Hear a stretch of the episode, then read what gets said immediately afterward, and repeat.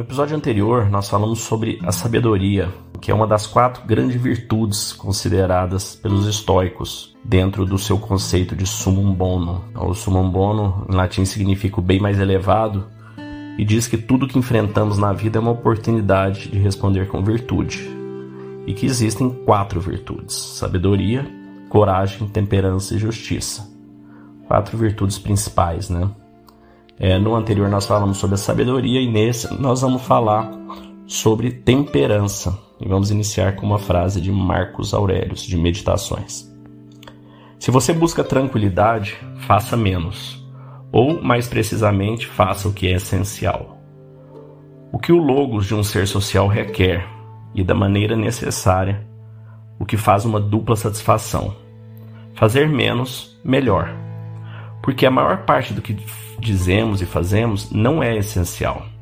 Se você conseguir eliminá-la, terá mais tempo e mais tranquilidade.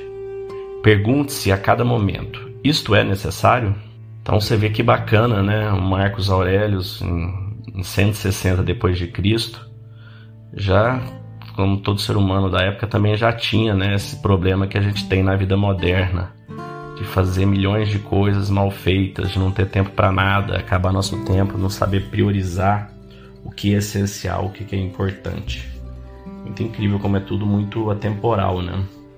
Uma outra frase de Aristóteles também é que ele chama isso de meio termo e ele diz é, o que explica que a virtude se encontra firmemente no meio entre o excesso e a deficiência Excesso e desejo são sinônimos de descontentamento e insatisfação. Eles são um impulso destrutivo. Epiteto também, o, estoico que foi escravo, né? Ele diz: controle seu desejo, não coloque o seu coração em tantas coisas e você obterá o que precisa. Então é unânime dos grandes estoicos o que eles dizem sobre a questão da temperança. Uma outra frase muito bacana de Sêneca, né? Que ele diz sobre a temperança, você pergunta qual é o limite adequado para a riqueza de uma pessoa? Primeiro, ter o que é essencial. Segundo, ter o que é suficiente. E é bacana ver Sêneca dizendo isso, porque ele era um dos homens mais ricos de Roma na época, né? E como tal, poderia dizer se realmente era ou não essa riqueza que estava trazendo a felicidade ou não para ele pelo que ele diz aqui, não era esse o ponto. Então, para a gente terminar, temperança é o conhecimento de que a abundância vem de ter o que é essencial. Os estoicos costumavam usar temperança como sinônimo de autocontrole.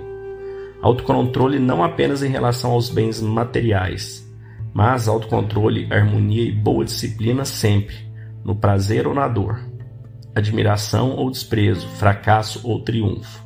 A temperança é protegida contra extremos, não confiando na fugacidade do prazer para a felicidade, nem permitindo que a fugacidade da dor a destrua. Então é isso, fica aqui para você refletir sobre a temperança, sobre o que é importante, sobre priorizar o que você deve fazer e fazer bem, e sobre viver melhor, uma vida mais abundante e mais feliz.